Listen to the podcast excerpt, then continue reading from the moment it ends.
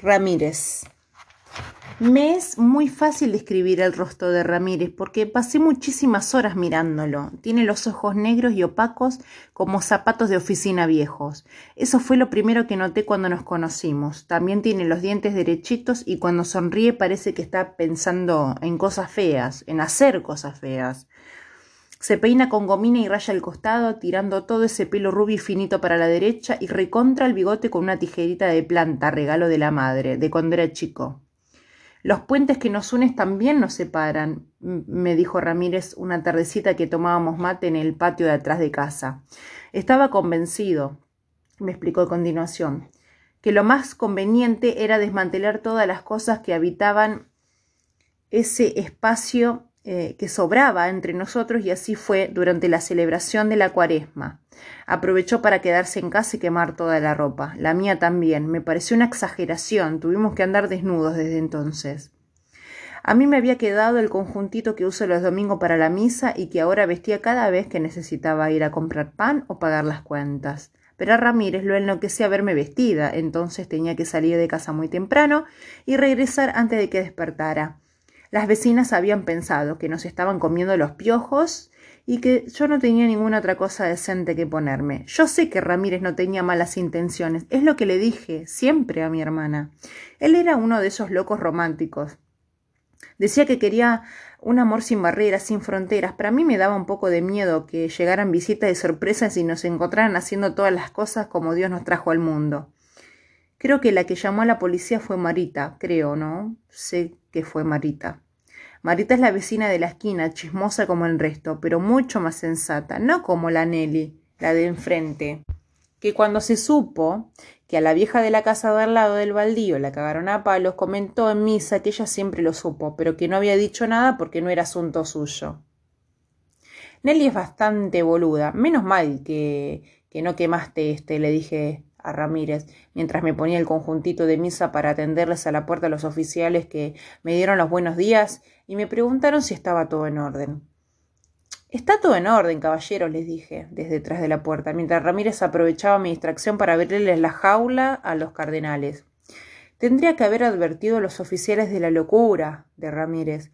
Debería haber mencionado el asunto de la ropa para contestar que yo no era la única que me encontraba exagerando andar todo el día desnudo como si fuéramos animales. Debería haber dejado escapar así en un desliz como sin intención que Ramírez estaba soltando a los cardenales mientras yo les atendía la puerta, que era por eso que yo espiaba nerviosa por el rabillo del ojo. Pero no me animé. El jueves estábamos en la sala mirando televisión. Me acuerdo que era jueves porque el lechero había pasado temprano y yo lo atendí desde atrás de la puerta, fingiendo una gripe fulminante. Decía que estábamos en la sala, pero solo yo miraba televisión, porque cuando comenzaron los comerciales y espía a Ramírez, me di cuenta de que me estaba mirando a mí, me miraba fijo, y no parecía atreverse a quitarme los ojos de encima. Como también le vi la sonrisa de pensar en hacer cosas feas, tuve que preguntar ¿Qué pasa, Ramírez? dije, pero no me respondió nada y salió corriendo de la sala para regresar a los pocos minutos, cargando su caja de herramientas. No supe si me encontraba en medio de un susto o de una sorpresa, y ocurre que cuando uno no sabe dónde se encuentra, lo más sensato es preguntar, así que pregunté otra vez. ¿Qué pasa, Ramírez? ¿Qué pasa? Dígame qué pasa. Repetí y repetí, cada vez con más impaciencia. Usted mira mucha televisión, me dijo. ¿Por qué no usa ese tiempo para mirarme a mí? Mientras hablaba, sacó la maza de la caza y empezó a darle al aparato hasta reducirlo un montón de chatarra inservible. Tuvo que envolvérsela una frazada para sacar el televisor hasta la vereda. Yo me enojé tanto que me encerré en mi dormitorio.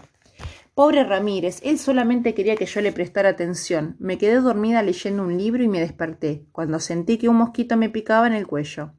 Quise espantarlo, pero no pude. Tenía la mano inmóvil y cuando miré me di cuenta de que Ramírez había aprovechado mi siesta para coserla a la suya. Ay, Ramírez, usted es tan ocurrente, le dije mientras íbamos para la cocina. Me había pedido que le hiciera torta de banana, pero no sé cómo esperaba que le hiciera la torta, si solo me quedaba una mano y era la que menos me servía. Yo quería ser una buena compañera, tenerle paciencia, pero no era fácil. Ramírez decía que cuando era chico su madre lo había abandonado, lo de la tijera no había sido más que una forma poética de avisarle que iba a traicionarlo. Me imagino que remontar eso no era para cualquiera, pero qué culpa tenía yo que me habían prometido amor eterno, pero no me habían explicado qué forma tenía y ahora ya estaba metida hasta el cuello en ese lodazal interminable que era frágil corazón de Ramírez. En el fondo me sentía un poquito estafada. Con mi mano derecha cosida de la mano izquierda de Ramírez las cosas se hicieron cada vez más difíciles. Como no teníamos ropa para los dos, solo yo me vestía para salir a hacer las compras y tenía que llevárselo a él envuelto en su frazada. No sé qué habrá dicho las vecinas escondidas detrás de sus ventanas de rejas despintadas y cortinas finitas, de esas que dejan ver las siluetas del lado adentro de las casas. No pasó mucho tiempo hasta que decidí dejar de salir. Cuando le dije que lo había decidido quedarme en casa porque siempre Ramírez se puso tan contento que cantó toda la noche. No voy a mentir, a mí me alegraba verlo así, pero cada vez que teníamos que hacer caca juntos me ponía nerviosa. El domingo estábamos cocinando el último paquete de arroz que nos quedaba. Sé que era domingo porque la vecina escuchaba la televisión muy fuerte. Se está quedando sorda, pobre doña Socorro. Y por el patio de atrás se colaba la voz de Silvio Soldán, que le desea un feliz domingo a toda la juventud. ¿En qué está pensando que no me mira? me preguntó Ramírez. Yo estaba pensando en todas las recetas que conocía que llevaban arroz, únicamente arroz de ser posible. Ramírez, yo lo quiero mucho a usted, pero esta situación me parece exagerada, le dije. Ramírez me preguntó que le había roto el alma en mil pedazos y tuve que inventar que cuando le dije situación exagerada me estaba refiriendo a tener que comer arroz. Y Dios sabe hasta cuándo. Ramírez me dijo no te preocupes, negra, esta noche vamos a comer afuera. Nos pusimos contentos porque era lo único que podíamos ponernos y entonces me di cuenta de que no tenía ropa como para comer afuera, a menos que Ramírez hablara de sacar las sillitas al patio del fondo. Por las dudas le pregunté Afuera, afuera, un restaurante, al que usted quiera, me dijo, pero ¿Qué nos ponemos? Ramírez, ¿qué nos ponemos? Si usted quemó todo. Todo no, respondió él, y era cierto, se había olvidado de que quemar mi vestido de novia y su disfraz de meteoro. Ponernos el vestido y el disfraz fue bastante difícil, primero porque ya nos habíamos acostumbrado a andar desnudos, segundo porque cuando nos casamos yo pesaba 10 kilos menos, y tercero porque cuando Ramírez le, le compraron el disfraz de meteoro medía un metro y doce centímetros. Todo eso y que mi mano hecha estaba cosida a su mano izquierda. Sé que las parejas en el colectivo nos miraban raro porque yo los espiaba por el rabillo cuando Ramírez no se daba cuenta. Cuando cruzamos a Coite me picó un mosquito en la tela. Indistintamente me llevé las uñas al escote para rascarme. Lo mismo me hubiese hecho cualquiera, porque qué porquería que son los mosquitos, pero qué rico que es rascarse. El tirón me recordó que tenía la mano unida a la de Ramírez, que me tiró como una cara horrible y me dijo Quédate quieta, por favor, que me estás haciendo pasar vergüenza. Ay, cómo me enfurecí. Me enojé tanto que abrí la cartera y le saqué la tijerita de plata con la de Ramírez, que se arreglaba el bigote y lleno más chic, chic, chic, corté los hilos que unían nuestros dedos. ¿Qué estás haciendo? exclamó él. Pero yo no alcancé a responderle porque ya me había bajado del colectivo y lo miraba por la ventanilla vestía de novia mientras le decía chau con la mano y le hacía fuck con la otra. Que se vaya a cagar, pensé, no tiene idea de lo que es que te pique una teta. Hace seis meses que no veo a Ramírez.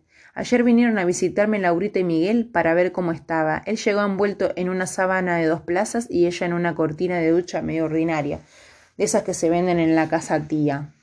Laura y Miguel llevan 11 años cosidos y dicen que están muy contentos. Yo sé que en el fondo Laurita me tiene un poco de lástima porque no estoy cosida a nadie y ya tengo más de 30. A mamá y a papá les debe pasar lo mismo. Avisaron que vienen el domingo. No sé con qué cara mirarlos. Ellos llevan cosidos 38 felices años. Laurita me recomendó que hable con Ramírez, que le pida disculpas, que a lo mejor aceptaba coserse de nuevo conmigo, que no veía de terminar mis días con una desconocida cualquiera. Hoy al mediodía lo telefoné. Me respondió que volvería a casa con la condición de que esa vez nos cosiéramos una mano y un pie. Le dije que lo iba a pensar, pero es mentira. Recién vivo de dejar todos mis zapatos en el container.